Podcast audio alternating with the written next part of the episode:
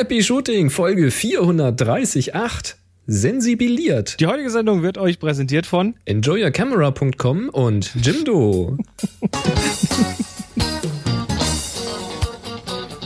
Hier ist eine weitere Ausgabe von Happy Shooting, der Fotopodcast. Was lachst du? Du Zögertest. Du Zögertest. Ich zögerte? Ja, du zögertest. Nachdem ich fertig war, war hier nur zwei Sekunden Ruhe. Echt? Oder haben wir, ein Lay, haben wir ein Delay? Dann hast du ein Delay. Das schneide ich alles raus. Schneide ich alles raus.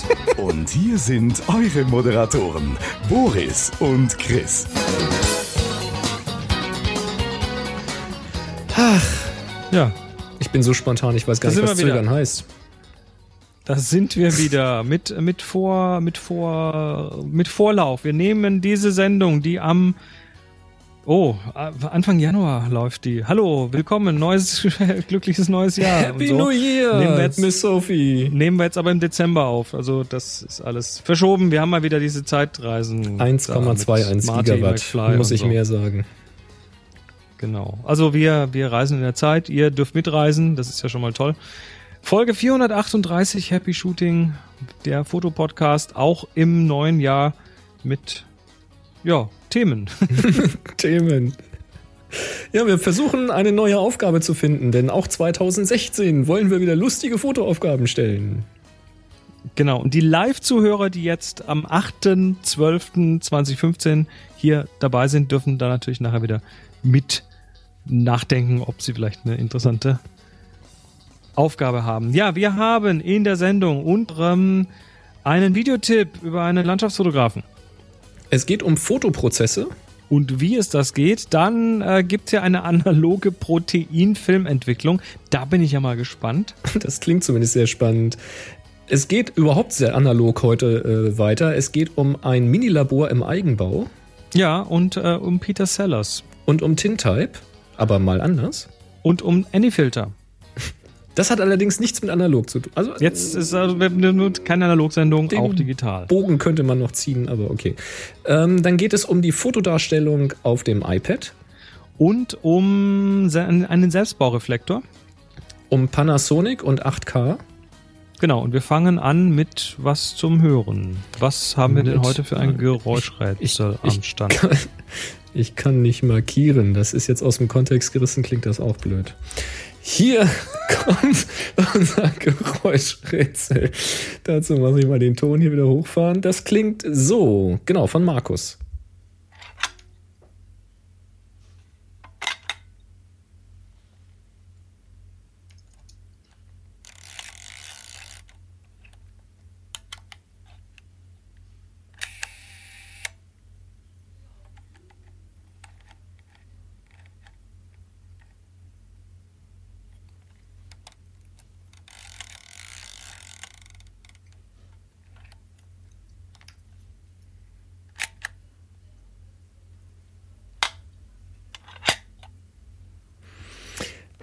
Der Schluss verrät schon so ein bisschen was. Also einen genauen Kameratyp könnte ich jetzt nicht sagen, aber ich hätte schon die Idee, in welche Richtung das geht. Also ich war ja am Anfang äh, ein bisschen. Erstmal dachte ich am Anfang, es wäre möglicherweise eine Boxkamera, aber dann kamen die die die Filmvorspulgeräusche und dann war dieses war dieser Eindruck wieder weg. Mhm. Mhm. Mhm. Tja, Ja, ihr dürft übrigens mitraten. Also die, die live zuhören äh, und ihr dürft auch Fragen hier reinwerfen und zwar auf Twitter mit dem Hashtag HSFrage, auf Google Plus unter happyshooting.de slash community und auf Facebook bei dem Boris Nienke Foto. diesmal ohne Jingle. Nein. Ach komm, was soll's. Foto. Neues Jahr, neues Glück. Ähm, Wir, wir, haben- machen mal, wir machen mal einen Poll auf. Wer, wer diesen Jingle nicht mehr hören möchte.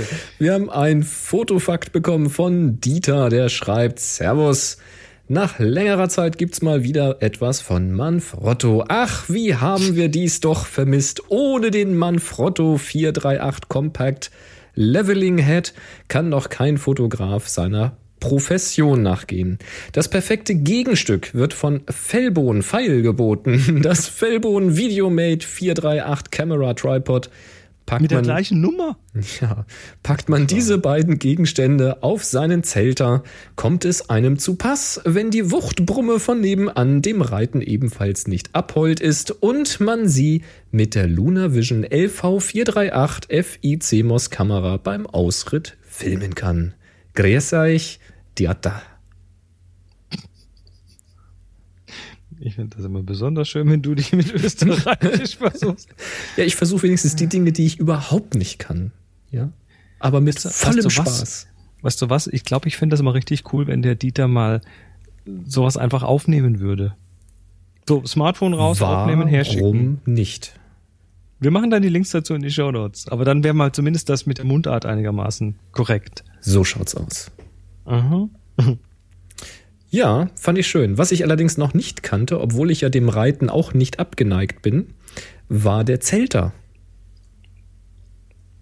Was, Der Zelter ist ein Pferd. was ein Pferd ist, ja. Das, äh, Bezeichnet, Zelter steht hier, Wikipedia bezeichnete im Mittelalter ein leichtes Reitpferd oder Maultier, das den besonders ruhigen und für den Reiter bequemen Zeltgang, die Spezialgangarten Pass und Tölt beherrschte. mhm. Im Tempo steht der Tölt dem Trab keineswegs nach. Der moderne Begriff ist Gangpferd. Also Tölt und so, das kenne ich alles, aber Zelter war mir jetzt nicht geläufig zumindest. Tja, Wieder was gelernt. wieder was gelernt. Ja, und wieder was gebaut haben will, will Panasonic Ja. gemacht haben. Es ist ein Gerücht. Es ist ein ganz, ganz dickes Gerücht. Also wir, wir erinnern uns an das Fernsehen äh, mit damals irgendwie PAL und, und NTSC in den anderen Ländern mit relativ geringer Auflösung. Das war dann die Auflösung, die auch die DVDs übernommen haben. Dann kam irgendwann HD, da ging es dann erstmal auf 720 äh, Höhe, Zeilen des Bildes. Dann Was das Fernsehen auch immer noch hat. auf 1080. Das ist dann das Full HD.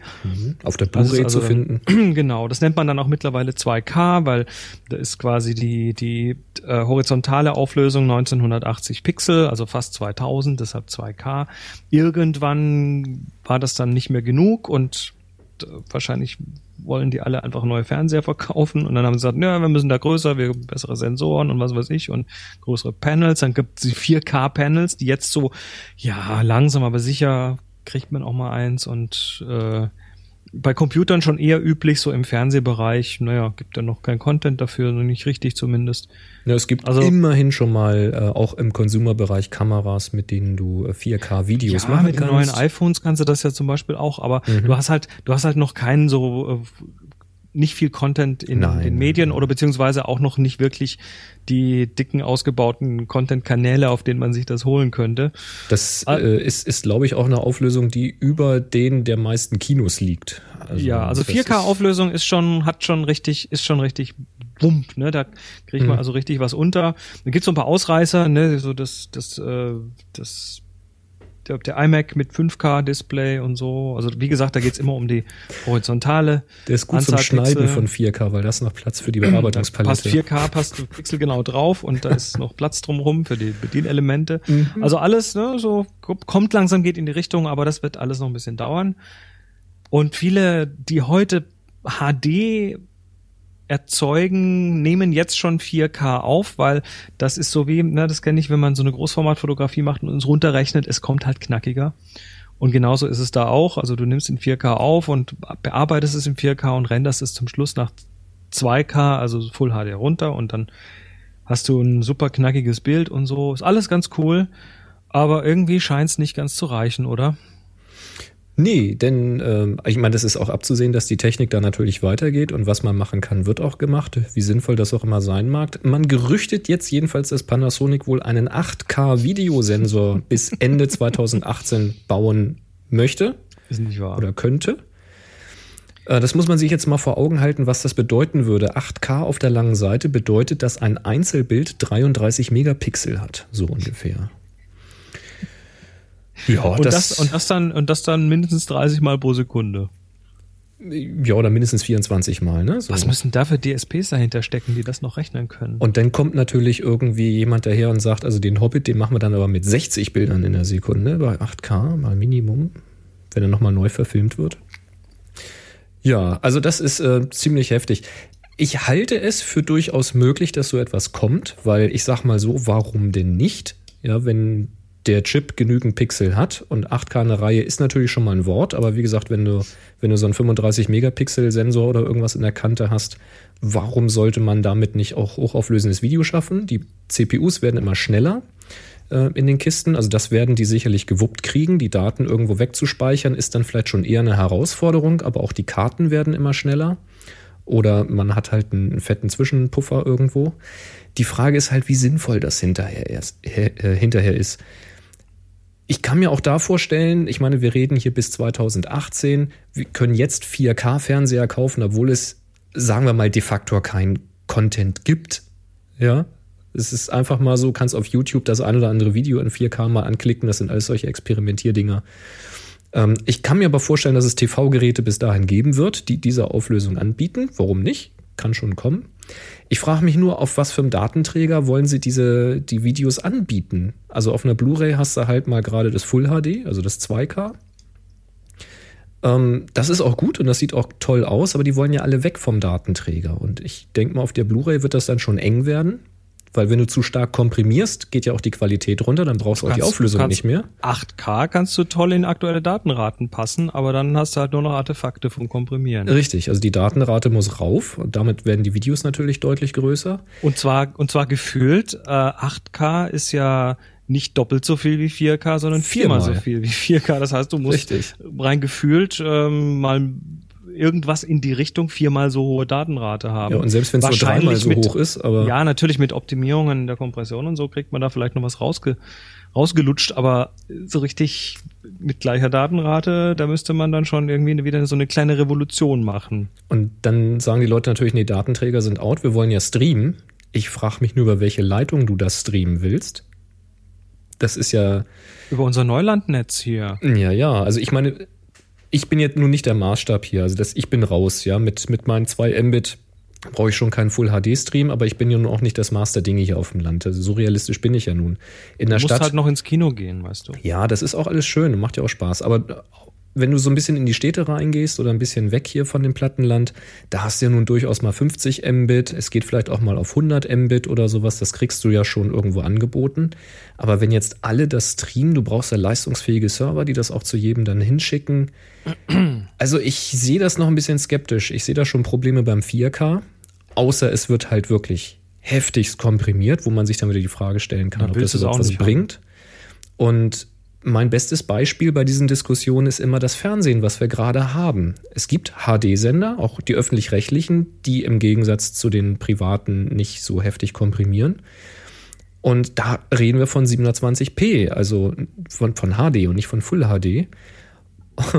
Und über, wenn du das über einen Satelliten hier bei Astra kriegst, da hast du schon eine recht gute Qualität. Das kommt halt, wie gesagt, bei weitem nicht an eine Blu-ray ran, aber es ist schon gut. Wenn du aber Kabelkunde bist, dann hast du schon deutliche Artefakte bis hin zum Ärgernis. Und wenn du DVB-T nur hast, also das Ganze über äh, Funk dir holst, ähm, dann brauchst du auch HD nicht einschalten, weil das ist einfach nur grausam, was da an Kompressionsartefakten durchgeschossen wird.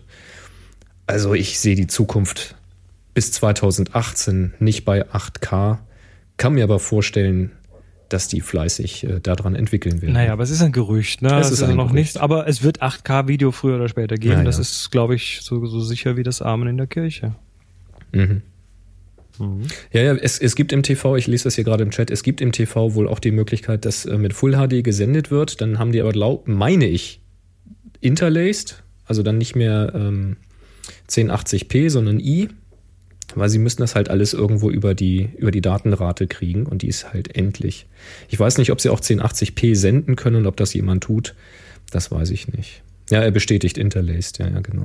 Und deswegen, da haben sich damals einige entschieden, wollen sie dann 1080p, äh, 1080i machen oder wollen sie 27p machen? Und ich meine, die meisten haben sich für die Vollbilder entschieden, um diese CAM-Artefakte dann zu vermeiden.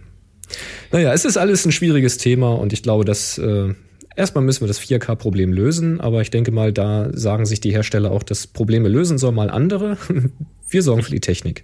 Ich bin ja irgendwie, ich, ich will ja auch nicht jede einzelne Hautpore sehen. Das ist ja dann das nächste. Ne? Das ist, also ich bin im Moment mit es den. gibt HD-Make-up schon, ne? Ja, natürlich. Das wird mit 4K schwieriger noch. Da wird auch, da wird auch ähm, mittlerweile mit Airbrush gearbeitet, weil Mhm. du diese, diese, diese Watte, na nicht, nicht diese, diese Schaumdinger, mit denen so Make-up aufgetupft wird.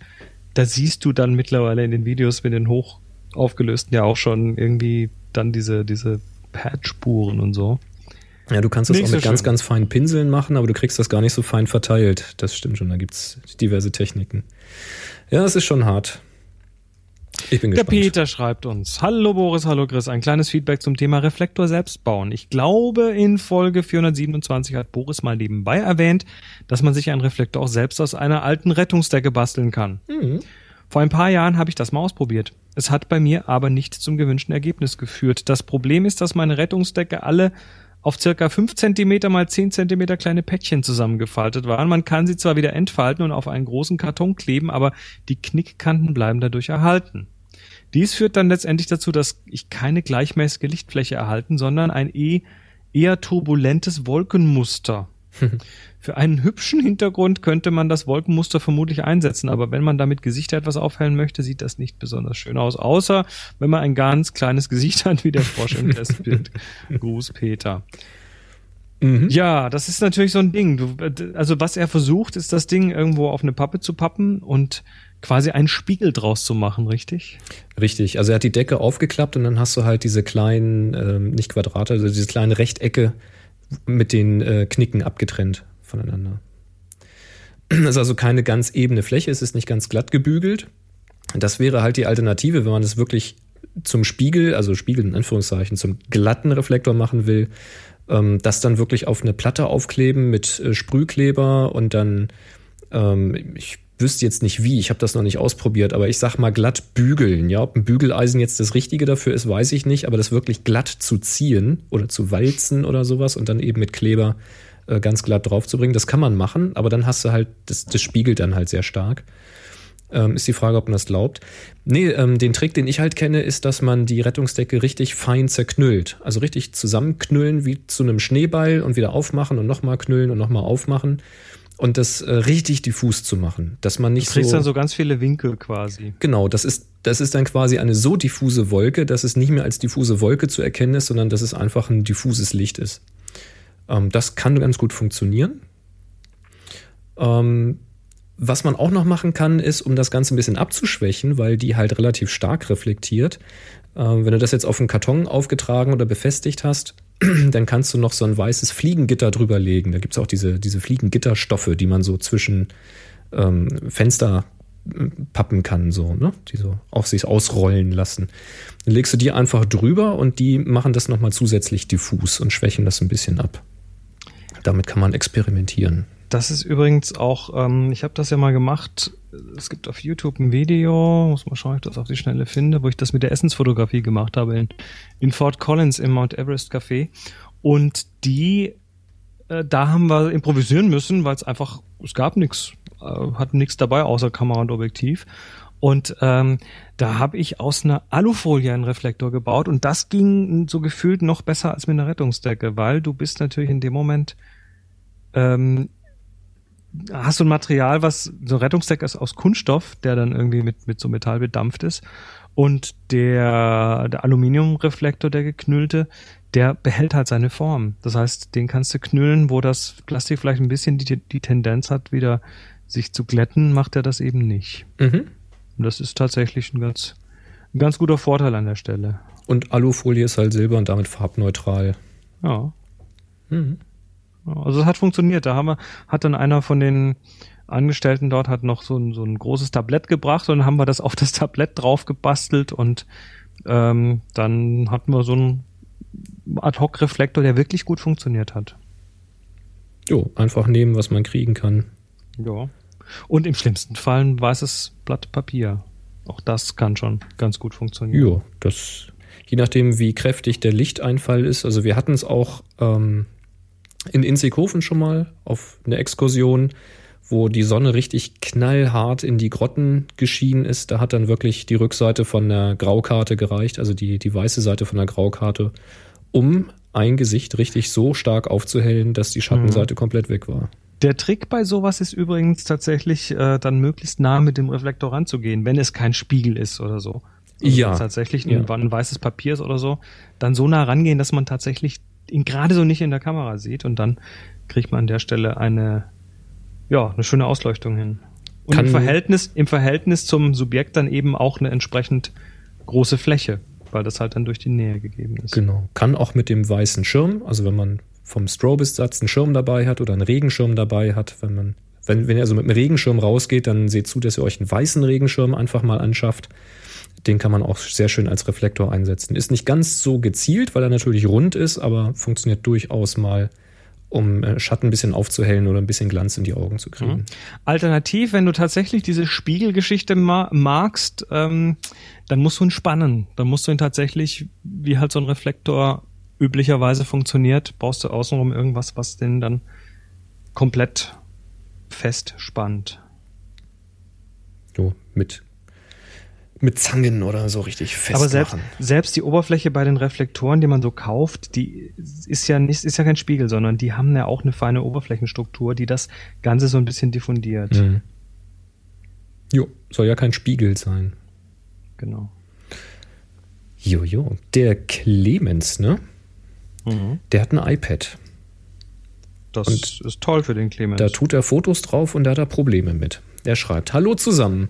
Ich habe ein Problem, Fotos auf meinem Lieblingsmedium zur Betrachtung, dem iPad Air, anzusehen, und zwar folgendes. Sowohl auf dem iPad als auch auf dem iPhone werden meine mit iTunes dorthin übertragenen Bilder nicht ganz angezeigt. Das Bild exportiere ich mit Lightroom entsprechend der Auflösung des iPads, also zum Beispiel 2048 mal 1536. Doch das Bild doch das iPad croppt dann das Bild auf die lange oder kurze Kante, sodass jeweils an der Seite oder oben ein Teil abgeschnitten wird. Früher konnte ich das Bild durch Antippen ganz sehen. Seit iOS 9 äh, muss ich durch Doppeltippen ein und durch Tippen auszoomen. Erst dann mhm. ist das Bild mit schwarzen Streifen an den jeweils anderen Rand zu sehen, wie gewünscht. Gibt es dafür eine Lösung, entweder für die Anzeige oder die Erstellung der Bildgröße bei Lightroom? Bin euch jetzt schon dankbar für die Tipps. Viele Grüße von Clemens. Das ja. haben wir mal auf dem Villa-Workshop gezeigt bekommen. Ich konnte das gar nicht glauben. Mhm. Also ist so, dass, ist äh, aber so. dass du kommst mit dem Bild daher, was entweder 3 auf 4 oder 2 auf 3 äh, als Seitenverhältnis hat, also sprich eine Micro Four Thirds oder eine, eine Spiegelreflexkamera. Und das iPad oder iPhone und so weiter haben halt möglicherweise eine andere, ein anderes Seitenverhältnis. Ich glaube, 4 zu 3 müsste passen, ne? Aber mit, aber mit, den 3 zu 2 Bildern passt es nicht. 48 durch 4 mal 3 sind 1536. Genau, das ist 3 auf 4 und dann passt das auch. Aber wenn du mit 2 auf 3 kommst, dann hast du halt irgendwo, ja, so ein Letterboxing. Also da hast du irgendwo schwarze Ränder und damit die nicht gezeigt werden, hat sich wohl jemand bei der Firma Apple überlegt, ja, dann zoomen wir die generell einfach rein, so dass es halt dann oben, unten oder links, rechts abgeschnitten ist. Mhm. Und dann muss man tatsächlich reintippen und wieder raustippen und dann zoomt er ganz raus und das ist äh, völlig Grütze und doof und alles, aber ja, ne, so ist das nun mal. Das Einzige, was du da tatsächlich tun kannst, ist, du gehst woanders, also entweder du kroppst die Dinger tatsächlich auf 4x3, dann passen die. Das ist so der eine Tipp, aber hm, will ich ja nicht. Ich habe ja, ich habe die ja ganz bewusst auf 2x3 fotografiert oder quadratisch oder sonst wie. Und der andere Tipp ist, such dir eine ab, um deine Fotos zu zeigen, die das entsprechend anders macht. Aber frag jetzt bitte nicht welche. Ja, das wüsste ich jetzt auch nicht. Ja. Man könnte natürlich noch einen ganz krassen Workaround machen. Man kann ja auch das Druckmodul benutzen, um Bilder zu exportieren. Da ist nur schwierig, eine, eine vernünftige Ausgabegröße einzustellen, aber das ist ja eigentlich auch egal, weil wenn es größer ist, wird es eh skaliert. Ähm, wenn du dann ins Druckmodul gehst und stellst dir eine Seite ein im Seitenverhältnis 4 zu 3 und schmeißt da das Bild zentriert drauf. Ich weiß nicht, ob man da auch die Hintergrundfarbe noch ändern kann, das müsste man sich mal anschauen. Ähm, müsste aber eigentlich klappen, gegebenenfalls mit einem Hintergrundbild. Ähm, und dann exportierst du halt über das Druckmodul. Das geht auch mit dem Multiselect. Und dann lässt du dir eben deine Bilder mit schwarzen Rahmen, also quasi echtes Letterboxing exportieren, so wie das äh, früher mit den Breitband, äh, Breit, Breitband, mit den, mit den Breitformatfilmen, mit den Kinofilmen gemacht wurde, die, wenn sie dann heute ausgestrahlt werden, natürlich in 4 zu 3 ausgestrahlt werden, mit einem schwarzen Rand links und rechts. Und weil sie letterboxed sind, haben sie dann oben und unten auch noch einen. Also so ein kleines Kino. Mhm. Egal, andere Geschichte. Aber das wäre so ein ganz böser Workaround. Mehr fällt mir dazu auch nicht ein. Ich glaube, man kann auch gleich pinchen. Ich glaube, wenn man das Bild gleich nimmt und mit zwei Fingern kleiner macht, ich glaube, das geht auch. Zu klein. Ja, das Problem ist, dass man da sehr präzise sein muss, weil wenn man zu weit pincht, dann geht er wieder eine Ebene höher. Dann poppt er wieder auf. Warte mal, ähm, ja. wie war denn das? Ich habe hier solche Bilder. Hier wird das live ausprobiert. Ich gehe hier mal in meine Alben und in meinen Alben habe ich hier unten Bilder. Und da müssten auch Bilder da sein in einem anderen Seitenverhältnis. Dann möchte ich mal antippe. Bei mir macht er das zum Beispiel gerade gar nicht. Mhm. Also müsste ich jetzt wahrscheinlich im Querformat machen. Okay, das kann ich jetzt nicht machen, weil das steckt hier im, im Dock. Schade, sonst hätte ich es gleich direkt nochmal ausprobiert. Egal, aber das kannst du mal ausprobieren, wenn man die richtig schön kleiner pinscht und wieder loslässt, ob die dann auf die volle Größe poppen oder ob er sich dann einfängt. Also das, äh, das, ist jetzt eine Frage, die gehen wir auch einfach mal weiter. Genau. Hat jemand denn so eine App, äh, weiß das jemand? Also Community Follower Power, mach doch mal in die Kommentare auf der 438 auf happyshooting.de mal eine Antwort rein. Vielleicht wisst ihr ja was, was wir nicht wissen. Genau.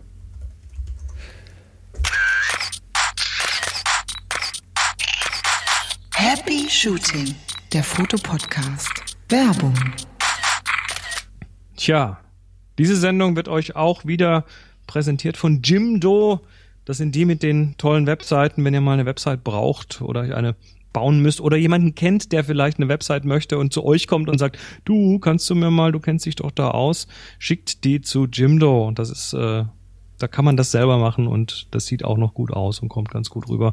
Und zwar ähm, ja mit schönen Templates und so weiter und kostet nicht viel. Das normal kostet so ein Pro-Paket. Erstmal kann man es gratis verwenden. Man muss eigentlich überhaupt nichts zahlen, hat mal ein kleines Logo unten. Oder man nimmt ein Pro-Paket und hat ein bisschen mehr Features und die kosten fünf Euro im Monat, ab fünf Euro im Monat und mit unserem Gutscheincode Knollepolle kriegt ihr da nochmal 20 Prozent drauf, dann kostet nur noch vier Euro im Monat. Und das ist äh, sensationell. Ich möchte noch kurz dazu ergänzen, weil das hat mich umgehauen beim Ausprobieren, dass alles über die Smartphone-App zu steuern ist. Das heißt, man kann seinen, seinen Blog, den man da macht, seine Webseite, die man da hat, komplett von unterwegs mit allen Features vom Smartphone füllen und das ist schon sehr, sehr geil. So, und jetzt haben wir ja schon mal so ein bisschen hingewiesen auf eine Aktion, die jetzt gerade im Januar losgeht und zwar ist es die Build with Jimdo Aktion. Das äh, ist ähm, ja ähm, das ist eine Aktion, bei der ihr Sachen gewinnen könnt. Da gibt's dann so interessante Dinge wie zum Beispiel ähm, Expertentipps von Jimdo für eure Website oder so eine richtige Profiberatung. Auch, auch im Bereich SEO übrigens, also Thema Suchoptimierung. Maschinenoptimierung, dass ihr dann äh, wisst, wie, was ihr tun könnt, damit ihr entsprechend eine gute Platzierung bekommt mit eurem Angebot. Äh, es gibt das Jimdo Handbuch, es gibt T-Shirts zu gewinnen und Goodies, äh, diverse andere Goodies. Und Mitmachen könnt ihr, indem ihr euch mit dem euch mit eurer Website fotografiert und das postet. Also nehmt, nehmt euren Laptop auf den Schoß und schießt ein Selfie und packt das auf Instagram oder auf Twitter mit dem Hashtag BuildWithJimdo. Das buchstabiere ich mal kurz. B-U-I-L-T W-I-T-H Jimdo. Also gebaut mit Jimdo, Build with Jimdo. Und dann wird da automatisch werden da Gewinner ermittelt. Wer sich das jetzt, wer sich den Hashtag jetzt nicht merken konnte, äh, geht mal auf happyshooting.de slash Jimdo. Da gibt es das Ganze nochmal im Detail. Äh, für die Live-Zuhörer noch nicht, aber spätestens, wenn die Sendung dann im normalen Podcast-Feed ist, findet ihr diese Information dort dann auch. Und wir bedanken uns für die Unterstützung. Jimdo, bau dir deine Website. Du, und wenn du auch eine tolle Seite damit gebaut hast, dann schick uns doch eine E-Mail an info at happyshooting.de mit einem Link zu deiner Seite, wenn wir uns die mal angucken sollen. Und äh, ja, dann verlinken wir die natürlich auch. Mhm. Sehr schön. Ja. Any, was ist Anyfilter? Habe ich noch nichts von gehört bis jetzt. Anyfilter, bin ich durch Zufall drüber gestolpert. Ich weiß gar nicht mehr, wonach ich gesucht habe. Es geht um Lightroom und das sieht ja, Anyfilter. das sieht ja, die Website sieht ja mal sehr 1.0ig aus. Ja, das sind halt äh, Lightroom-Plugin-Webseiten, die sehen so aus. Das okay, muss was, so. was macht Anyfilter? Also es ist ein Plugin für Lightroom, um nach mehr suchen zu können, als Lightroom möglich macht. Ah, also- Filter im Sinne von Suchfilter. Richtig. Ah, ich dachte, der macht irgendwie Bilder bunt oder so. Kannst du für die Suche benutzen, kannst du wohl auch für die ähm, gespeicherten, also diese intelligenten Listen benutzen, diese Smart Lists oder wie sie heißen bei Lightroom. Und wir hatten ja schon mal ein paar Anfragen, ob irgendwas möglich ist, und da mussten wir mal verneinen, das geht nicht. Und äh, ich glaube, hier sind ziemlich viele Probleme mit gelöst. Deswegen wollte ich das mal weitergeben. Beispiel. Wenn du weißt, du hast zu bestimmten Fotos mehrere Versionen gemacht mit virtuellen Kopien und genau die Bilder interessieren dich jetzt aus irgendwie dem letzten Jahr. Dich interessieren alle Bilder, die auch virtuelle Kopien haben. Such die mal. Das geht mit Anyfilter. Der sucht dir dann die Bilder raus, die virtuelle Kopien haben. Oder du suchst alle Fotos, die am Heiligabend gemacht wurden. Und zwar egal in welchem Jahr. Jetzt kannst du natürlich sagen, naja, da habe ich das Stichwort Heiligabend gegeben. Das ist richtig, dann habt ihr auch schon gewonnen. Aber wenn ihr jetzt einfach mal suchen wollt nach ähm, 24.12., egal welches Jahr, dann ist das mit den Standardbordmitteln schon etwas knifflig. Oder eine GPS-Umkreissuche. Das heißt, ihr habt eine Position und sagt, okay, alles, was hier und im Umkreis von 50 Kilometern gemacht wurde, möchte ich gerne haben. Geht damit. Ähm, oder ihr wollt alles haben, was ihr fotografiert habt und das, was ihr fotografiert habt, ist irgendwo in einer Distanz von äh, drei Metern gewesen. Dann könnt ihr Was? das machen. Ja. Echt? Die Fokusentfernung. Wenn die EXIF-Daten das hergeben, natürlich. ne? Ach so, mit, naja, mit, mit manuellen Objektiven, genau, mit manuellen Objektiven, also den, den alten Analogdingern wird das nicht funktionieren. Oder über irgendwelche Entwicklungseinstellungen, also zum Beispiel alle Fotos anzeigen, die ihr um mehr als eine Blendenstufe heller gemacht habt. Oder alle Fotos, die ein bestimmtes Seitenverhältnis haben. Gibt ja das Seitenverhältnis an. Und, und, und. Die Liste ist also fast unendlich. Ähm, er schreibt dazu, dass manche von diesen Suchabfragen sehr, sehr schnell sind, weil sie wahrscheinlich auf den vorhandenen Daten in der Datenbank basieren und dann die entsprechenden SQL-Befehle einfach nur ein bisschen geschickter macht oder flexibler äh, handhabt. Manche Sachen sind eben etwas träger, wie eben zum Beispiel die Sachen mit den Entwicklungseinstellungen. Ähm, und zumindest einige davon, weil da muss er dann in irgendwelche anderen Tabellen rein oder muss sogar die Bilder selbst durchsuchen. Da ist es dann davon abhängig, wie schnell euer System die Bilder liefert, damit er in die Header reingucken kann. Ähm, das schreibt er aber alles dazu und selbst wenn irgendwas mal lange dauert, kann das ja trotzdem genau der Problemlöser sein, nach dem man sucht. Ich fand das eine tolle Idee. Ich habe selbst noch nicht ausprobiert, wollte es aber hier mal genannt haben. Ähm, interessant ist auch, das ist eine Demo-Version, die könnt ihr ausprobieren. Ich weiß jetzt nicht, wo die Einschränkungen da liegen oder ob da einfach nur ein Neck-Screen kommt, wenn ihr das so und so oft benutzt habt. Und wenn ihr das dauerhaft benutzen möchtet, dann könnt ihr so viel bezahlen, wie es euch wert ist. Also ihr bestimmt den Preis. Fand ich einen coolen Deal. Tja, nennt sich Anyfilter. Ich finde das mal interessant. John Rellis oder wie er heißt. johnrellis.com slash Lightroom slash Anyfilter. Also ihr findet das natürlich verlinkt in den Shownotes von der 438. Mhm. So, jetzt werden wir ein bisschen analog, aber richtig, richtig analog. 1850. 1850, kommt dir da irgendein Foto, fotografischer Prozess in den Sinn? Nochmal was? 1850? 1850. Damals wurde Damals, als man aufgehört hatte, auf äh, Rinderhaut zu belichten? damals, als man auf Blech belichtet hat, die sogenannte Tintype oder auch äh, Nassplattenfotografie, Collodion Nassplatten. Ähm, ja, Tintype ist, ist ein alter Prozess, den hat man da eigentlich, glaube ich, jetzt mittlerweile wahrscheinlich jeder schon mal gesehen. Und ja, was macht man da? Man trägt eben so eine Collodion-Geschichte auf eine Platte auf, auf eine polierte Metallplatte. Dann wird das Ganze äh, sensibilisiert, aber muss nass sein, um dann noch belichtet zu werden. Also nimmst du diese sensibilisierte, sensibilis sensibilisierte Platte, ja, die sensibilierte Platte und Sensi was? sensibilisierte Platte, die ist also jetzt lichtsensibel und musst die innerhalb von fünf Minuten quasi belichten und verarbeiten. damit das richtig funktioniert, Mhm. eben eine Nassplatte. Soweit klar, oder? Ja. Ja. Und die haben so ein einmaliges, so eine einmalige Ausstrahlung. Also du kannst dir diese Bilder angucken, das sind Unikate, weil die eben positiv nachher sind auf der Platte. Ähm, die sind, die haben eine Tiefe, die haben eine, eine, ein Kontrast, die sind unglaublich und haben dazu meistens auch noch eine ganz interessante Schärfenverteilung, weil das eben damals so diese typischen Petzval-Objektive waren. Mhm. Und die machen eben eine bestimmte Art von Abbildung und sind gerade im Porträtbereich unglaublich. Außerdem war natürlich damals der Film auch, oder der Film, ne, der, die, die Platte auch nur für, äh, für UV-Licht empfindlich. Das ging einfach nicht anders damals. Das Silber, was da drin ist, ist eben UV-empfindlich.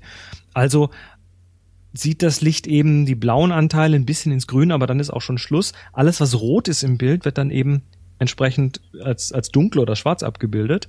Das heißt, so Hautgeschichten, Sommersprossen und sowas, die kommen halt unglaublich kräftig raus. Du hast Leute, die dann so eine richtig, so eine richtig gegerbte Haut haben fast schon, weil diese Rottöne der Haut eben nicht abgebildet werden. Das sieht echt interessant aus.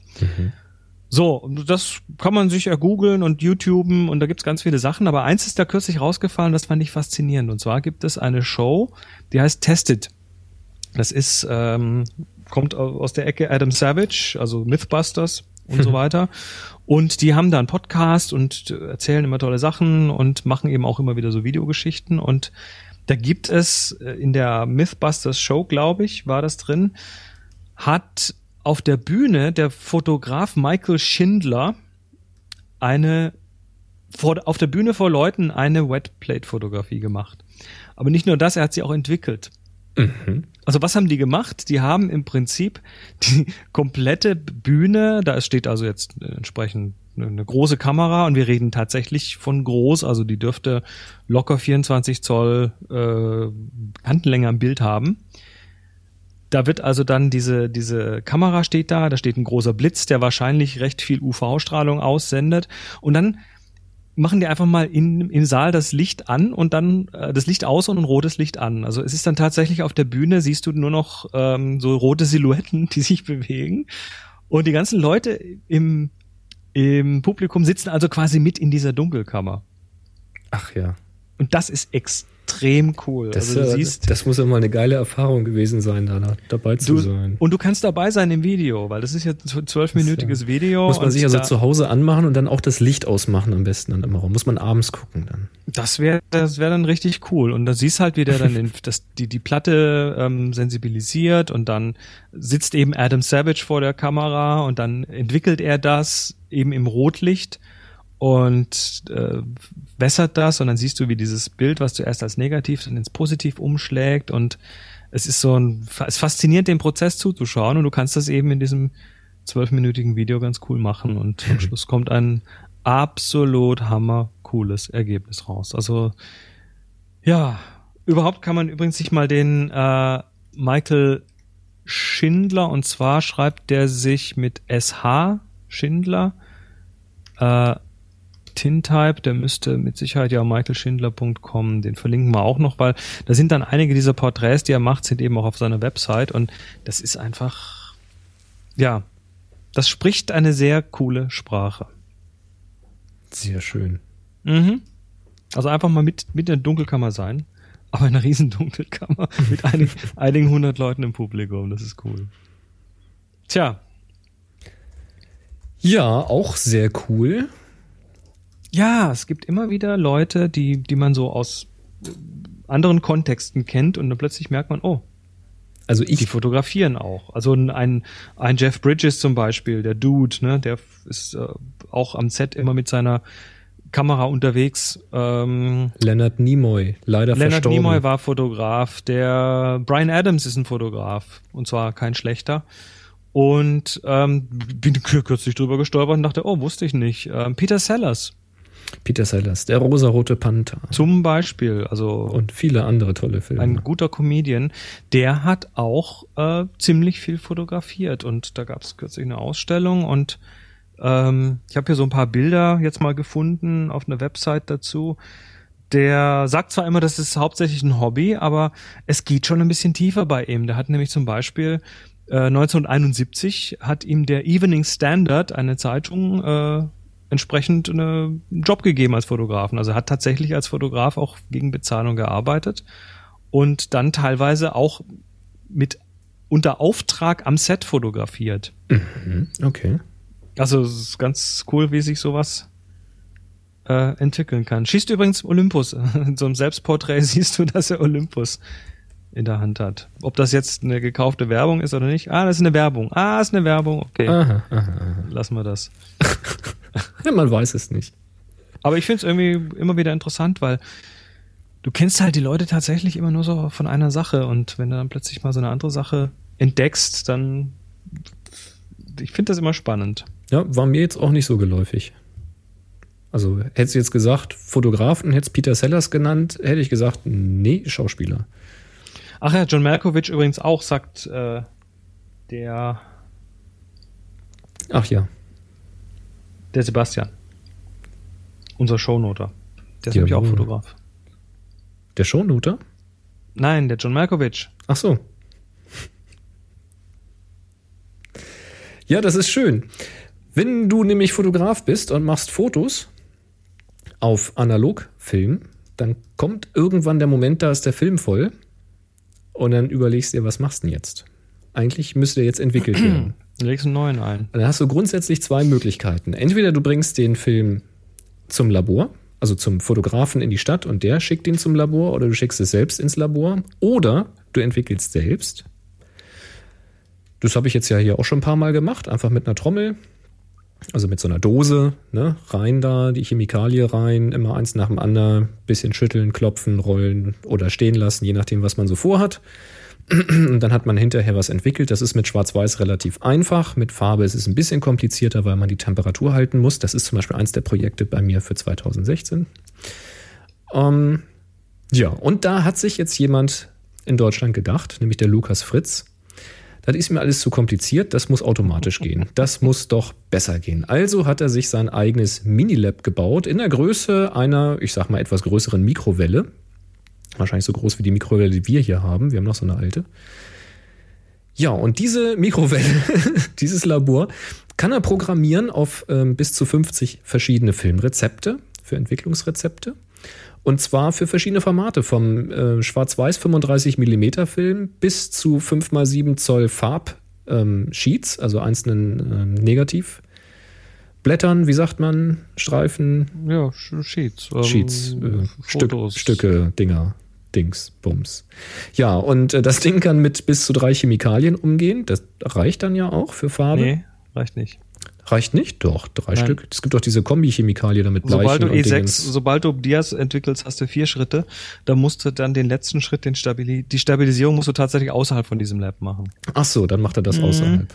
Ja, Dia, siehst du, Dia kenne ich noch nicht. Da muss ich mich noch rantrauen. Aber er hat da, er hat da jetzt diese, diese, äh, so eine quasi so eine Umwälzung drin. Ne? Du hast mehrere Mhm. Tanks für die Chemikalien, da kippst du die also rein und dann sind die nochmal in einem Wasserbad, weil du brauchst Das- zumindest bei Farbentwicklung muss die Temperatur einfach stimmen, damit es präzise wird. Vor allen Dingen, wenn du es wiederholbar haben willst. Und Mhm. äh, das fand ich bei dem Ding ja geil. Das ist im Grunde genommen wie ein Aquarium. Da ist richtig Wasser drin, das wird erhitzt.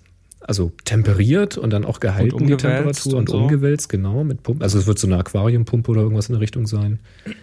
Das Ja. ist natürlich für Farbentwicklung ist das auch sehr sinnvoll, weil eine Farbentwicklung ist ja, der Farbfilm ist ja so konzipiert, dass er tatsächlich industriell mit Maschinen entwickelt werden kann, weil die Zeiten immer gleich sind, die Temperaturen sind immer gleich und so weiter. Ähm, ja, das, da, da macht es tatsächlich Sinn, so ein Ding zu verwenden. Ähm, und er ist halt Bastler und hat sich das halt mal gebastelt. Ich finde das sehr, sehr interessant. Und jetzt mal ohne Scheiß, je mehr man analog fotografiert, desto sehnlicher wünscht man sich auch irgendeine Form des Automatismus. Weil, bei Farbe ja, ein Stück weit, bei Schwarz-Weiß nö, nicht wirklich. ja, also jetzt stell dir mal vor, du musst irgendwie so am Tag so 10, 20 Filme irgendwie durchziehen. Boah, Ja, dann mache ich, dann nehme ich eine große, dann nehme ich Monis äh, große, du viele Dosen nehmen. so große Dose, wo eins, zwei, drei, vier, fünf, mindestens fünf Kleinbildfilme gleichzeitig reinpassen. Und Okay, das ist eine große habe ich Dose, zwei ja. Entwicklungsgänge und fertig. Also das ist nicht das Thema. Das kann man dann machen, ja. Also brauchst du nur entsprechend große Also Dosen. ihr hört schon, Chris braucht das nicht. Der, der, der findet das total Farbe- langweilig. Für Farbe fände ich das schon ganz cool, Ich finde das den Hammer. Da kannst du nämlich auch Rezepte reinmachen und kannst ein schönes Push-Rezept machen und dann pusht das immer gleich und ein Pull, dann pullt das immer gleich. ja, aber das ist Das doch, das ist doch geil. heute, heute ist doch die, die Filmfotografie eben, eben nicht mehr ausgelegt auf volle Präzision. Dafür haben wir digital, sondern äh, das ist jetzt ein Experimentierfeld, eine Spielwiese, ein, ein kreatives Bällebad und Das ähm, Ding wenn, ist wenn du jetzt eine Maschine. Wenn du, ja, das, man merkt, wo du herkommst. Nee, aber das ist nicht, nee, nee, nee, nee, nee. Also ich find's cool von der technischen Seite, absolut geil, mag ich total. Ähm, vom, vom Grundgedanken, ja, nö, nö, dafür brauche ich dann nicht, nee, nö. hm. Chris braucht das nicht. Ich würde es mir auch nicht kaufen. Ich finde es aber total geil. Und ähm, er schreibt aber, dass keine Massenproduktion und kein Kickstarter geplant ist. Also er hat das einfach gemacht, weil er da Bock drauf hat. Aber er hat, er ist durchaus willens, äh, einzelne Stücke, also eine kleine Anzahl an Geräten auf Anforderung zu bauen. Und die werden sich dann irgendwo im Bereich von 2000 Dollar aufwärts bewegen. Dann, dann würde ich ja sagen, dann, dann lieber einen alten Hänger kaufen. Das, was äh, in Berlin beim DSC Lab steht. Eine, eine Hängemaschine. Das ist ein kompletter Raum, in dem befindet sich diese Maschine. Und die Filme werden ja über so Stangen gehängt und die werden dann mechanisch über Kettenzüge in die einzelnen Bäder herabgelassen. Also es wird hochgefahren, dann geht's irgendwie ein paar Zentimeter vorwärts, bis über dem nächsten Bad ist, dann wird der Film runtergefahren, dann bleibt er die entsprechende Zeit da drin, dann wird er hochgefahren, dann kommt er ins Wässerungsbad dazwischen, wird wieder runtergefahren. Also das ist so, ein, so, eine, so eine coole mechanische Geschichte. Und hinten ist sogar noch ein Trockentunnel dran, wo dann am anderen Ende du nach, nach einer gewissen Zeit dann einfach den Film fertig entwickelt rausbekommst. Also mit anderen Worten, wir warten jetzt noch darauf, dass jemand sich eine alte Autowaschanlage kauft Nee, und so da das einfach eine große Filmstraße, Filmentwicklungsstraße draus baut. So groß muss das auch wieder nicht sein. Wird das von der Seite mit Chemikalie besprüht? genau. Ja, ich fand das sehr, sehr lustig und ähm, ja, ziehe meinen Hut immer vor solchen Ingenieurleistungen, solchen Das ist eine Bastelarbeiten. coole Leistung. Ich finde das Ding total cool. Ich kann's, ich kann's nur nicht einsetzen. Find's äh, richtig toll. Nee, wie gesagt, kaufen würde ich es auch nicht. Für mich ist das auch so ein bisschen, ähm, wenn ich hier tatsächlich mal so einen Schwarz-Weiß-Film da mal wieder durchschieße mit der alten Kamera, das hat auch so ein bisschen was von innerer Ruhe zu sich selber finden. Also in der Regel bin ich damit nicht unterwegs, um ein Bild zu machen, sondern einfach um Ruhe zu finden. Das ist irgendwie was ganz anderes. Und wenn ich dann nach Hause komme und das Ding in die Rolle stecke und entwickle, dann hat das auch so ein bisschen was Meditatives. Da macht man dann auch nichts anderes nebenher. Also ich jedenfalls nicht. Ja, Zen. Jetzt Zen. machen wir auch Medi Meditation. Happy Shooting, der Fotopodcast. Werbung. Ja, denn diese Sendung wird euch auch präsentiert von enjoycamera.com.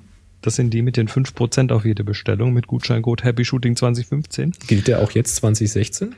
Ähm, ich, ich gehe jetzt mal davon aus, dass der gilt. Wir, wir nehmen das ja vorher auf. Äh, ich, ich, ich würde sagen, ja. Also wenn Happy Shooting Moment noch. 2015 nicht angenommen werden sollte, versucht mal Happy Shooting 2016. Nur so als Tipp. Ja, oder wir werden da mal, weiß nicht, keine Ahnung, aber geht mal davon aus, dass 2015 noch funktioniert. Ähm, ja, es gibt- ist wieder ein Produkt rangeflattert. Leider muss das auch schon wieder zurückflattern. Ähm, Was? Ja, aber ich habe es getestet, ich habe damit gespielt und es für gut befunden, das Westcott Icelight 2. Ah, das hätte ich ja gerne mal im Vergleich gehabt hier. Ja. Also es gibt ja das, das was ich hier so rumliegen habe, äh, das BIG, das BIG Helios, äh, das ist so, ein, so, ein, so eine Stange, dieses, dieses, ne? Kenn, kennst du noch so vom Automechaniker die, die Röhre, die Leuchtröhre, die man unten Ja. ins Auto hängt? Sowas in gut, in stark, in guter LED-Technik. Die Leuchtröhre ist gar nicht schlecht, es ist nur die Lichtqualität, die kacke ist. Also das Ja, und ja, genau. Also das ist, da ist sind die LEDs da schon besser. Richtig. So, also was ist das? Icelight 2, das ist ein handgeführtes LED-Dauerlicht. Also du hältst das in der Hand normalerweise, also einhändig, linke Hand und rechten Hand die Kamera und dann kannst du tatsächlich dir das Licht so spontan dahin tun, wo du willst. Es ist ein Striplight, weil es halt ein längere, längerer Streifen ist, weil es eben wie so ein Ja, wie so ein kleiner, wie so ein kleines äh, Lichtschwert, der herkommt. Man kann auch, wenn man will, mit dem Mund so die Geräusche dazu machen, so wum, wum, wum und so. Ähm, das, das Icelight hat vorne drauf einen sehr guten Diffusor. Es ist also tatsächlich eine glatte Fläche. Und es ist die zweite Generation von dem Icelight. Und das bedeutet, äh, die haben das nochmal gepimpt. Und zwar hat das jetzt äh, 1740 Lumen. Das sind 50 Prozent mehr Licht als beim Vorgänger. Ist natürlich regelbar in der Stärke. Es hat jetzt 700 Lumen, das ist ein Wort. sieb- 740, 1740. Ja, die Es hat 40. jetzt einen Wechselakku. Ähm, der vorher war der eingebaut, jetzt ist der wechselbar. Und zwar mit einem integrierten Ladegerät. Also der Akku hat selber, wenn du den rausmachst, noch so einen Ladestecker. Du kannst den also dann außen mit so einem Netzteil laden. Oder machst eben den Netzbetrieb inklusive gleichzeitigem Akku laden. Also kannst auch im Dauerbetrieb fahren, das Ding. Ist ja LED, wird ja nicht heiß. Zumindest nicht so heiß wie entsprechende Glühlampen äh, hat eine digitale Anzeige, um es in der Helligkeit zu verstellen, hat äh, eine Farbtemperatur von 5500 Kelvin. Das, Tageslicht in die Richtung. das ist Tageslicht und zwar geben sie selber an bei einem CRI von 96. Also Wort? ja, CRI 96. Ähm, was zwischendurch ja bei diesen, bei diesen Leuchtstoffgeschichten, bei den CFLs, war der CRI so ein bisschen Pilleballe, weil die kein kontinuierliches Spektrum hatten. Bei den LEDs bin ich jetzt mittlerweile tatsächlich äh, echt überrascht, wie gut die mittlerweile so ein quasi kontinuierliches Spektrum hinbekommen. Yep. Und deshalb denke ich, hat der CRI an der Stelle auch wieder ein bisschen mehr Berechtigung. Also ein 96er CRI 100 ist das Maximum, das ist Tageslicht. Äh, die meisten in hohen Luft kommen halt Tageslichtlampen, haben irgendwie so ein CRI, der irgendwie um die 80 liegt oder so. Ja, also die 80 oder Lichtqualität 85, sowas. oder so, aber die. Lichtqualität ist sehr, sehr gut von dem Ding. Mhm. Und es hat oben und unten ein Stativgewinde. Man kann es also auch noch äh, auf ein Stativ stellen oder von einem Stativ hängen. Und das äh, ist aber auch nicht ganz billig, das Ding, muss man jetzt auch sagen. Das kostet nämlich knappe 700 Euro. Ja, Das das ist die BIG Helios Alternative mit 219,99 ist deutlich günstiger, hat aber auch nicht ganz so viele Features. Außerdem kommt bei dem Icelight jetzt auch noch, das, ich weiß gar nicht, ob ich das hier sagen darf, aber ähm, da könnte man möglicherweise demnächst das Ganze auch noch fernsteuern vom Smartphone aus. Uiuiui, okay. Ja, aber äh, keine Ahnung. Ob Also das, das Ice-Light hatte ich mal gesehen im Video. Das waren, glaube ich, die, die ersten, die das gemacht haben mit so einem Stablicht. Also in, in LED und gut. Mhm. Und äh, das war damals schon so, ah, eigentlich würde ich gerne, aber es ist irgendwie so schweineteuer. Ja, Und wir dann- haben hier beim, beim Villa Warming damit gespielt und äh, Ja, aber nicht mit dem- schon ein paar richtig, ne, mit dem BIG. mit dem BIG, ja. Da sind schon gute Sachen rausgekommen. Was sagst du denn im, das im, was sagst du denn im Vergleich zu dem Westcott Eis? Ist, fasst sich das wirklich nochmal von der Qualität anders an? Ist das Ja, nochmal tut's. anderes Licht und so? Tut's schon, tut's schon. Vor allem, weil der Diffusor sehr gut ist und du hast dann auch noch so Zubehör. Zum Beispiel hast du Barndoors. Ja, also du kannst richtig. so Mhm. rechts und links noch so eine Klappe dran machen. Du hast so Klammern, mit denen du, mit denen du dann jede beliebige Farbfolie drauf pack, packen kannst, wie du möchtest. Also Das ist schon- mehr ein System, ne? Ob es jetzt für den gelegentlichen Anwender den Aufpreis, äh, ob es den wert ist, das muss jeder für sich entscheiden. Ähm, ich habe auf jeden Fall total Spaß gehabt, mit dem Ding zu spielen und es ist wieder weg und jetzt habe ich das BIG und ja, ich war in dem Westcott so eine kleine Träne nach, aber das BIG ist, ist fast so gut. Preis-Leistung ist es wahrscheinlich besser. Ne? Also Und- Preis-Leistung ist Und wer besser, den aber letzten Tuck Qualität braucht, der muss Aber das, dann, das, der, das Westcott hat dann doch noch mal ein bisschen bessere Lichtqualität. Na gut, aber Ja. wenn ihr wollt, ihr zahlt könnt halt es euch ja mal anschauen. Äh, wir haben es verlinkt auf der auf der Folge 438. Ansonsten, wie gesagt, Happy Shooting 2015 müsste jetzt noch funktionieren. Falls das jemand will, da kann man 5% sparen. Und wir bedanken uns bei Enjoy Camera cool. für die super, super Unterstützung. Ja, das ist so ein bisschen wie mit so Dedo-Lights und so, ne? Die sind schon irgendwie ziemlich gut. Ja, das ist, das ist Und, wie mit deinem äh, Blitzauslöser. Ja, die sind halt auch verdammt Warum, gut. warum nimmst du nicht die Kaktustrigger? Die wären doch viel billiger. Ja, kriegt man inzwischen fast als Werbegeschenk. Ne? Genau. Ja, es Aber ist dann, halt so. Wenn dann hast du halt, was, was du jetzt da hast, ist halt völlig rock solid. Ja. Ist, wenn du halt bezahlte Jobs hast, dann kannst du keine Fehlauslösung gebrauchen. Ne? Na gut. Ist halt so. Naja, so ist es. Der Dominik hat uns was geschickt und zwar zur Proteinfilmentwicklung. Das ja, das ist, ja, na, ja, gut, ob es jetzt tatsächlich, also Film ist es in dem Fall eben nicht.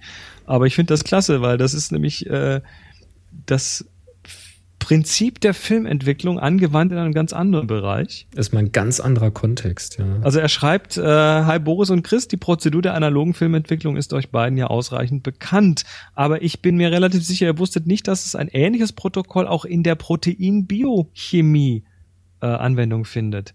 Hierbei wird eine sogenannte Silberfärbung verwendet, um Proteine in einem speziellen Gel sichtbar zu machen. Dabei wird ausgenutzt, dass sich Silberionen in den Proteinen verfangen und dadurch nicht mehr weggewaschen werden können. Das entsprechende Protokoll hier in kurz.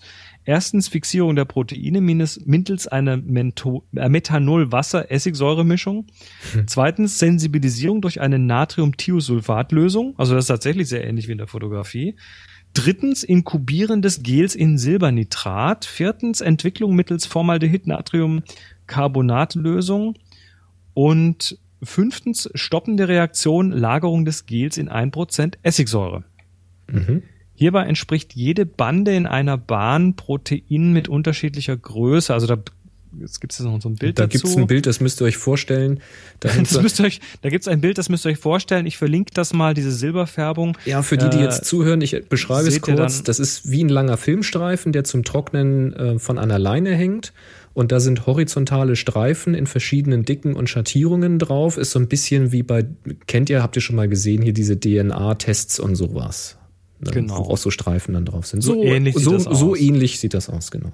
Genau, und dann entspricht jede Bande in einer Bahn Proteinen mit unterschiedlicher Größe. Insgesamt sind auf diesem Gel 2000 Proteine zu sehen. Bei dieser Art der Analyse ist die Silberfärbung eine sehr sensitive Methode und wir haben ein Detektionslimit von 0,1 bis 1 Nanogramm Protein pro Bande.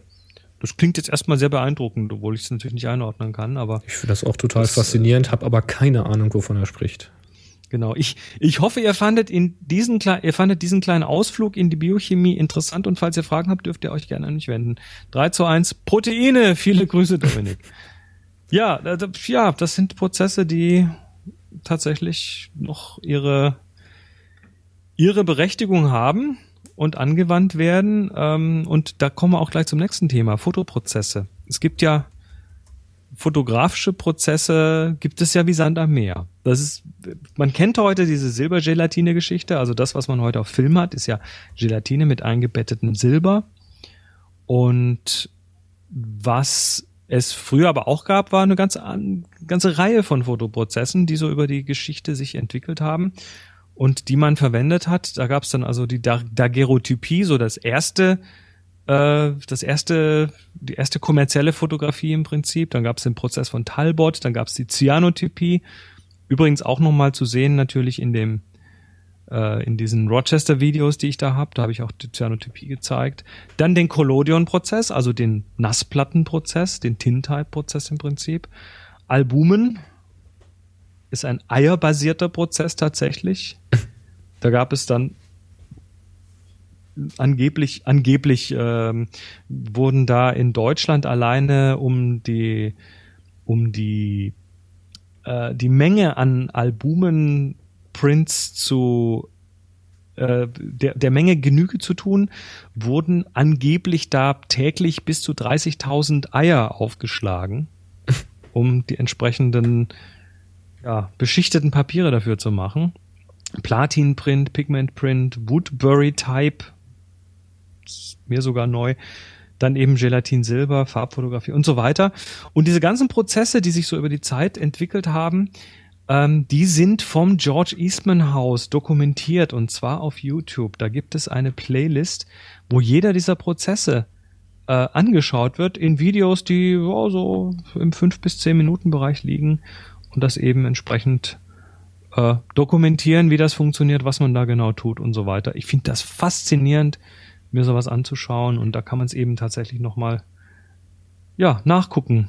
Da cool. sich das nochmal erklären lassen. Also es ist eine völlig klasse Sammlung von Prozessen und da kriegt man Lust darauf, doch selber noch ein bisschen zu basteln. Also wenn ich mir da so die, diese Albumin-Geschichte anschaue, wir haben die, wir haben die Chemie und das Zeug alles hier. Wir müssen es eigentlich nur tun.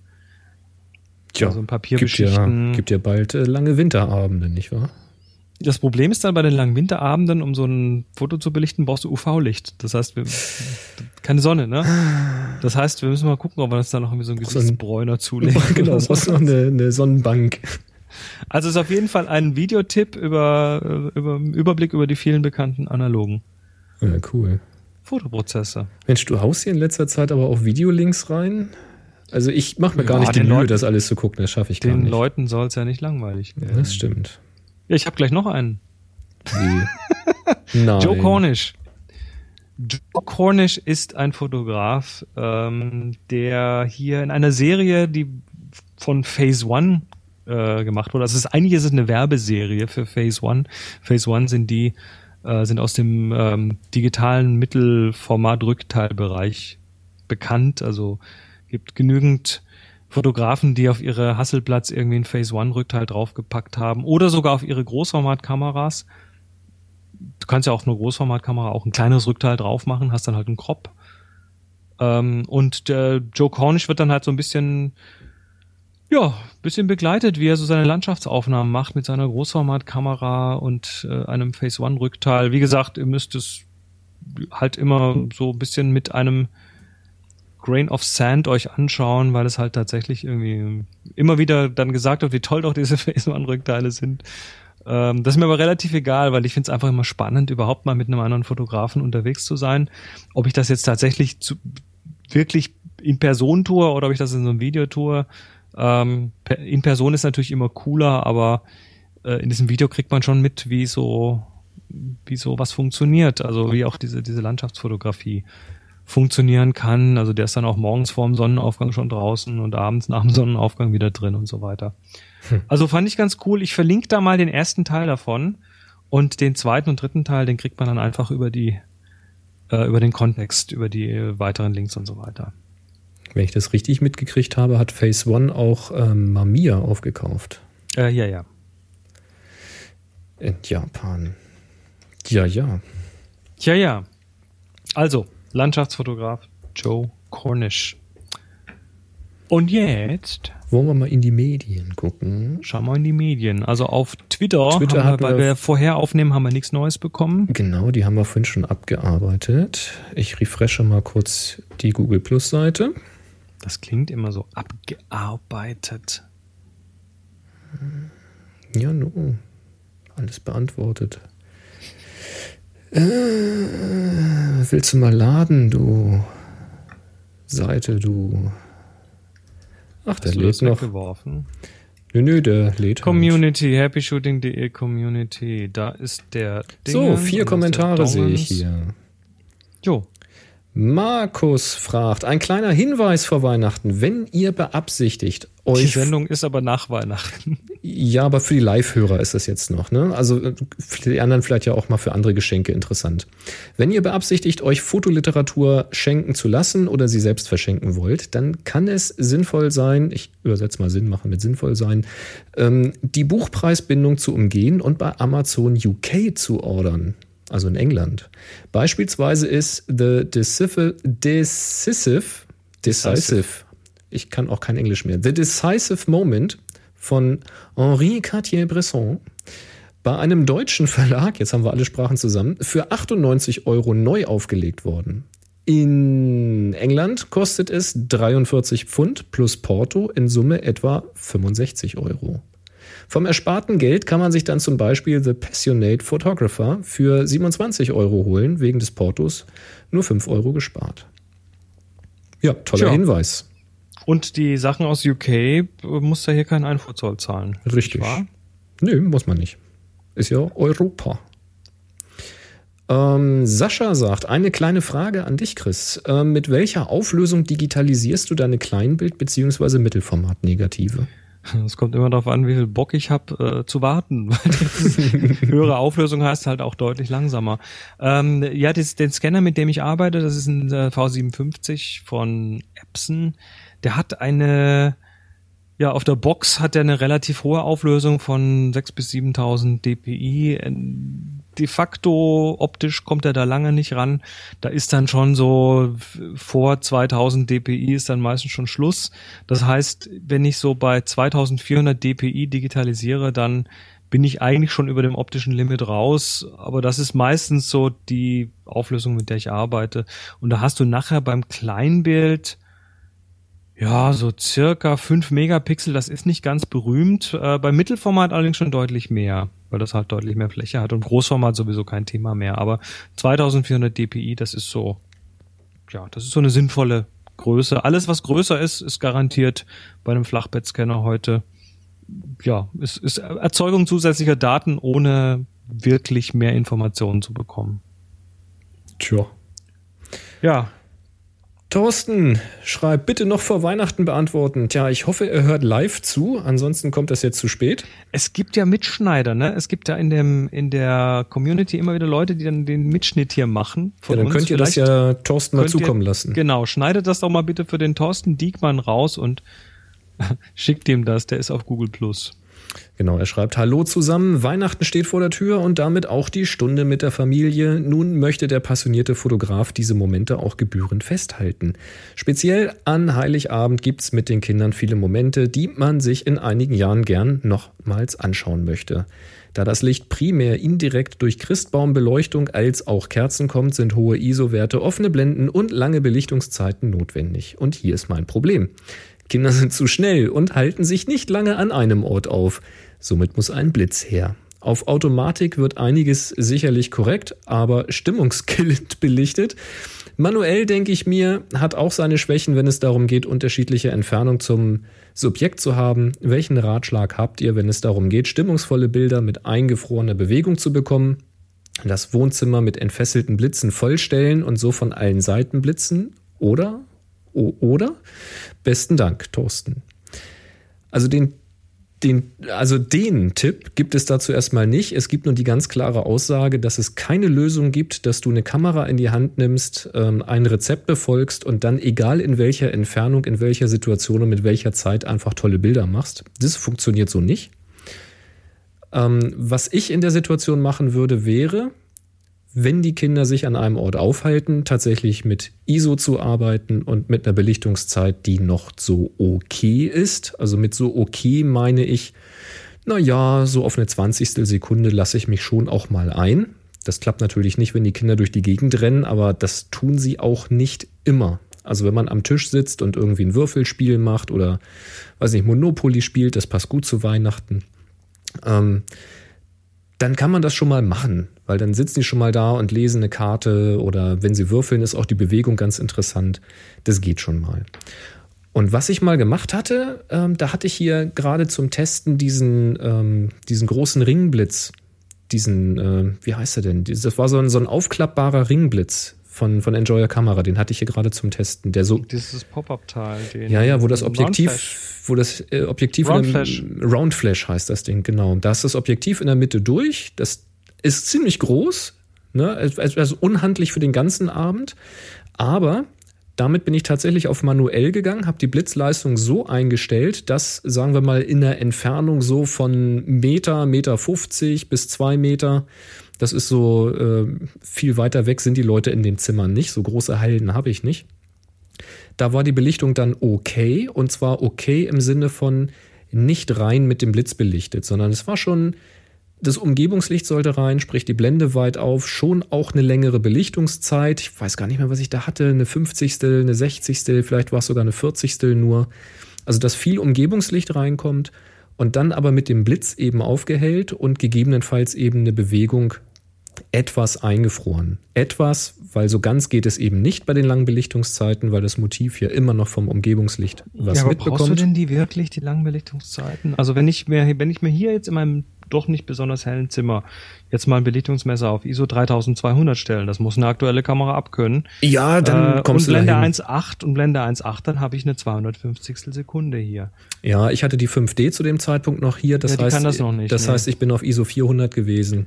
Aber Dann kannst du das entsprechend dann- ausrechnen. Also bitte keine Angst vor hoher ISO. Nee, Wenn du eine moderne aktuelle Kamera hast, dann musst du eine ISO 3200 einigermaßen brauchbar hinbekommen und dann kriegst du nicht die ganz glatten Bilder mit ISO 100, aber das ist wurscht, weil du kriegst die Stimmung dafür. Richtig, also scheiß aufs Rauschen im Endeffekt. Ja, genau. Und äh, wichtig ist halt äh, bei dem Blitz tatsächlich nicht die Automatik zu nehmen, das wäre meine Empfehlung, weil äh, die Wahrscheinlichkeit, dass es dir die, die ähm, Stimmung versemmelt, ist einfach mal sehr groß. Also das wirklich nur dezent zum Aufhellen, ähm, damit du was weiß ich im Schatten noch was siehst oder so. Und vielleicht Das dann auch schon. bouncen den Blitz über die Decke, über die Wand. Das, würde ich nicht machen. Nicht, nicht im aber Wohnzimmer. Du, aber du willst doch nicht frontal in die Fresse blitzen. Das will man nicht. Das geht gut mit diesem runden Ding, wenn du das nur sanft aufhältst. Das ist total unauffällig. Aber das, da, der Roundflash ist nicht unauffällig. Das ist ein riesen Oschi, den du dann plötzlich vor der Kamera hast. Und dann Ja, du bist nicht die Leute, auffällig damit. Dann, Ja. Und dann haben die Leute wieder, äh, kriegen die wieder irgendwelche äh, Fotohemmungen und machen ihr Fotogesicht, weil, Du- du weil denen natürlich sofort klar ist, da kommt hier gerade ein weißes Monster auf mich zu und macht ein Bild. Das klappt nicht. ja, du, du musst das machen in den ersten fünf Minuten, weil da lachen sie alle, wenn sie dich damit sehen. Das ist äh, voll gut. Nee, also ich, Ja. der, Nee, der mag ja toll sein, aber, aber für mal spontane Familienbilder machen, Ja. kannst du mit so einem Es- Ding auch nicht kommen, sorry. Wie gesagt, ich habe es getan. Also das ist vielleicht auch eine Typsache. Kann man machen, muss man aber nicht. Ähm, ansonsten gilt das gleiche wie auf dem Weihnachtsmarkt, äh, was Chris schon sagt, keine Angst vor hohem ISO, weil das Rauschen siehst du hinterher, wenn, du's, ähm, wenn du einen Kalender draus machst oder so, siehst du es nicht mehr. Und dann ist auch noch der Punkt, wenn die Kinder wild durch die Gegend rennen und hin und her rennen, muss man das fotografieren. Muss man nicht. Ja, Eltern, frische Eltern müssen das, weil sie müssen halt. Ja, es ist Das aber. ist bei Eltern so. Aber glaub mir, das ist kein Bild, was du dir hinterher anguckst. Das. Dann genieß es halt. Spiel Eltern, einfach mit. Ä- Eltern, äh, Eltern argumentieren da nicht rational. ja, nein, ich weiß. nein, nein. Ich weiß. Der Carsten Scholl. Hallo Boris, hallo Chris. Ich hätte mal eine Lightroom-Frage. Wenn ich mit einer Canon RAW und JPEG fotografiere, bekomme ich dann das, bekomme ich dann das gleiche Ergebnis, wenn ich nur RAW fotografiere und dann in Lightroom ohne irgendwelche Einstellungen einen JPEG-Export mache? Vielen Dank für eure Tipps. 3 zu 1 Happy Shooting und macht noch lange so weiter. Gruß Carsten. Nein, bekommst du nicht. Das, äh, der Default in, in Lightroom ist immer irgendwie, ja, ein Default und äh, vor allem weiß Lightroom nicht, welche Einstellungen du an deiner Kamera hattest, bis auf ein paar ganz wenige, wie zum Beispiel den Weißabgleich. Das heißt, wenn du jetzt in deiner Kamera auf Landschaft stehen hattest, dein Bildstil, dann kriegt Lightroom davon nichts mit und kann dann entsprechend auch nicht reagieren. Du kannst in der, in der, im Entwicklungsmodul, im rechten Sidebar, ganz unten beim Profilen, kannst du ähm, diese Bildstile, die sind da so etwas in etwa nachgebildet, kannst du da wieder einstellen und bekommst dann was ähnliches, aber identisch wird's quasi nie, sondern da musst du selber los. Also wenn du, wenn du die exakt identischen Ergebnisse haben willst vom RAW, wie sie das JPEG hat, dann kannst du, also zwei Möglichkeiten. Erstens, du benutzt ähm, äh, DPP, äh, doch, DPP, Digital Jetzt- Photo Professional, das ist die Canon-Software. CPP, glaube ich, ne? Canon CPP? Photo Professional? Wie auch immer. Die mitgelieferte oder die von Canon, verfügbare. DPP heißt das. Canon Nee, DPP. DPP. Okay. Canon Digital Professional. Alles klar. Ähm, das ist die eine Möglichkeit, weil die kann das und die kriegt auch exakt das identische Ergebnis raus, wie äh, dein JPEG ist. Oder du nimmst gleich das JPEG und dann hast du halt das, was das JPEG hat. Mhm. Kennst du noch eine Möglichkeit? Nö, oder? Nö. Also Oder ganz üben. exakt wird man es nicht hinkriegen. Nee, aber das ist auch meines Erachtens nicht Sinn der Aufgabe. Nö. Wobei, ne, die machen schon einen guten Job mit diesen Presets. Also da sehen die Bilder schon auch erstmal punchy cool aus, aber dann werden dir halt Möglichkeiten genommen. jo. Jo, das war's auf Google Plus. Hast du noch was auf? Jo, auf Facebook, Facebook. haben wir hier was von Thomas. Hallo zusammen, ich habe eine Lightroom-Frage. Ich fotografiere häufig bei Konzerten und nutze meistens das vorhandene Licht und arbeite nicht mit einem Blitz. Wenn ich die Fotos auf dem Bildschirm meiner Nikon D7000 ansehe, erstrahlen sie in angenehmem, stimmungsvollem Licht. Wenn ich die RAW-Dateien bei Lightroom CC importiere, erscheint das Bild so, wie ich es auf dem Kamerasensor gesehen habe. Lightroom arbeitet dann und nachdem es fertig importiert ist, ist das Bild in einen tiefen Farbton getaucht. Als Beispiel hänge ich ein Foto an, ähm, das nach dem Import in tiefem Blau erscheint. Auf der Kamera wirkt es ganz anders. Zum Beispiel der Strahler in der Mitte zeigt einen deutlich hellen Lichtkegel. Äh, Und auf dem Foto ist der eigentlich kaum zu erkennen. Ich habe keine Import-Voreinstellung geändert und finde da auch keine Voreinstellung. Dr. Google konnte mir keinen Hinweis geben. Was kann ich tun? Danke für den schönen Podcast. Ja, das ist genau in die Richtung, was Chris gerade äh, zu der anderen Frage gestellt hat. Wenn du das Bild auf der Kamera, auf dem Kameradisplay dir anschaust, dann siehst du ein bearbeitetes RAW, also eigentlich das JPEG, so wie das als JPEG aus der Kamera fallen würde. Das siehst du da. Wenn du das Bild bei Lightroom importierst, dann siehst du auch dieses Vorschau-JPEG, das ist in die RAW-Datei eingebettet. Das siehst du dann erstmal, damit Lightroom sofort etwas anzeigen kann. Und dann wird das Standardprofil von ähm, Lightroom, von Adobe angewendet. Und dann wird dann deine, wenn deine, äh, werden deine RAW-Daten neu interpretiert. Und dann siehst du das, was du dort siehst. Und das entspricht eben nicht den Einstellungen auf der Kamera. Ähm, was du da tun kannst, ist, weil wenn du das vorher auf der Kamera gesehen hast und auch beim Import da gesehen hast, dann liegt es ja nicht an deinem Monitor, dann kannst du aus diesem Bild das rausholen, was du auch vorher gesehen hast. Das heißt, jetzt musst du in die Entwicklung gehen und musst mal in den Einstellungen gehen. Fang dabei mal ähm, ganz unten an bei der Kamerakalibrierung und wähl da mal statt Adobe Standard äh, Camera irgendwas, also Camera ähm, Portrait, Camera neutral, Camera irgendwas. Da hat Adobe versucht, die Standardeinstellungen ähm, nachzubauen. Damit kannst du mal anfangen und mal gucken, was da passiert. Vielleicht kommst du da schon näher ran. Und dann eben mit den Einstellreglern oben ein bisschen arbeiten, was weiß ich, Helligkeit, Schatten, solche Geschichten. Du musst mal schauen, ob du an deiner Nikon vielleicht solche Features eingestellt hast, ähm, wie, wie diese HDRs oder Dynamik oder lebendige Schatten oder wie auch immer die Dinger da heißen. Ähm, dann musst du unter Umständen eben selber jetzt die Schatten aufhellen. Und dann kannst du dir deine Einstellung als Preset abspeichern und könntest dann sagen, zukünftig wende ich immer dieses eine Preset, das sollte dann keine extreme Bearbeitung sein, sondern so der Standard, der so grob in die Richtung geht, dass du einen guten Startwert zum Bearbeiten hast. Dieses Preset kannst du dann eben anwenden, wenn du die nächsten Bilder importierst.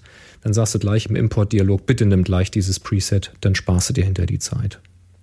Das wäre so mein Vorgehen. Der Wolfgang fragt noch, Hi, wer hat Erfahrung mit dem Reinigen des Sensors bei der OMD M5 Mark II? Der Sensor ist hier ja in fünf Achsen aufgehängt und somit sehr beweglich. Ja, geben wir mal so weiter. Ich habe da keine Erfahrung. Ich musste den bei meiner ähm, EM1 bisher noch nicht reinigen. Der scheint sich da selber frei zu schütteln bisher.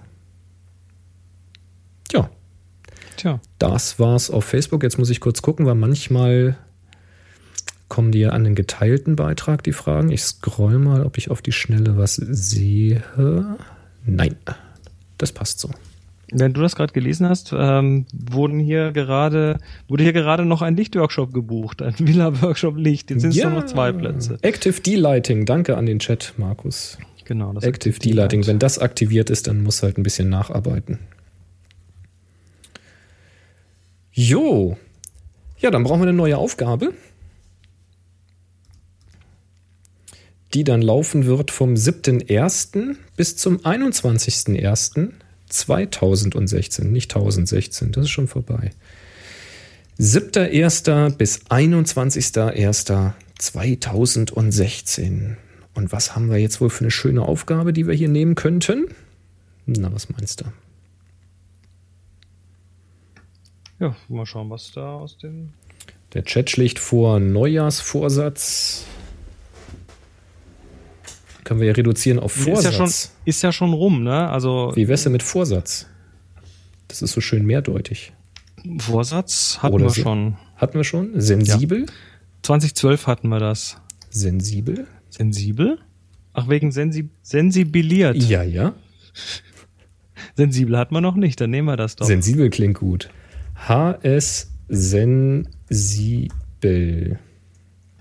Sensibel. Sensibel. Jawohl, die Sensibel Bar oder so. Naja. Sansibar. Sensibar. Also, ihr geht los, macht ein, also die, die jetzt live zuhören, ihr müsst euch noch gedulden, aber ihr geht am 7.1. geht ihr los und macht ein neues Foto. Da habt ihr Zeit bis zum 21.1. Das klingt auch scheiße, als ob man so lange braucht für ein Foto. Also in diesem Zeitraum macht ihr ein Bild, ladet es bei Flickr hoch, stellt es in die Happy Shooting Gruppe und vergebt das Tag HS Sensibel. Tja, und dann sind wir mal gespannt, was da so kommen mag. Und nun haben wir noch ein Geräuschrätsel aufzulösen, nämlich das von Markus und das klingt so.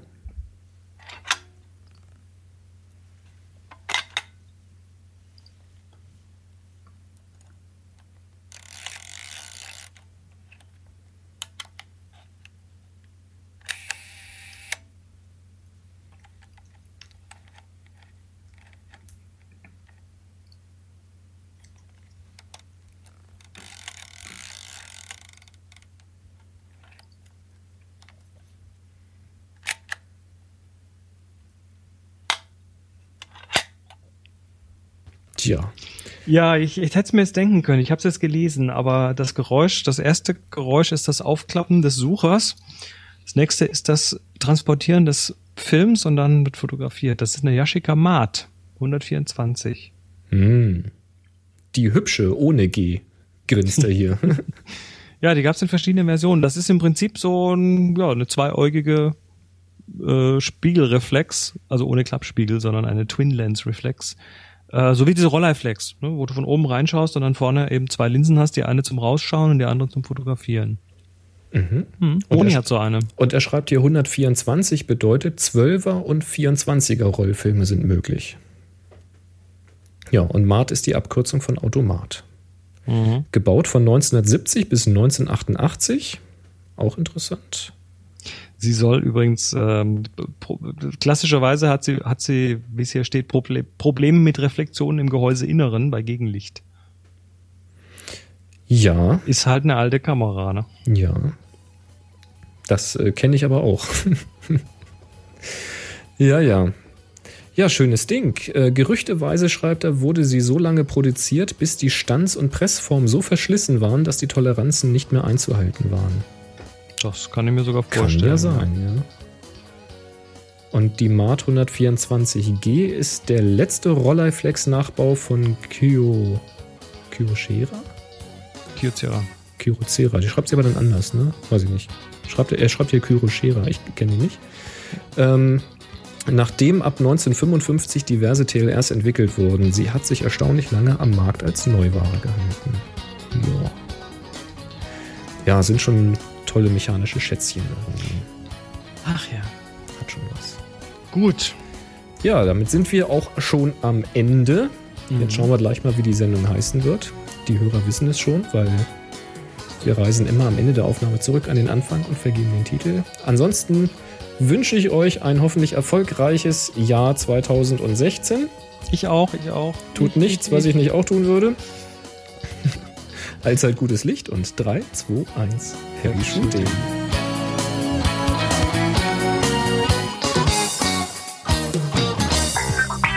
Sie hörten eine weitere Produktion von nsonic www.nsonic.de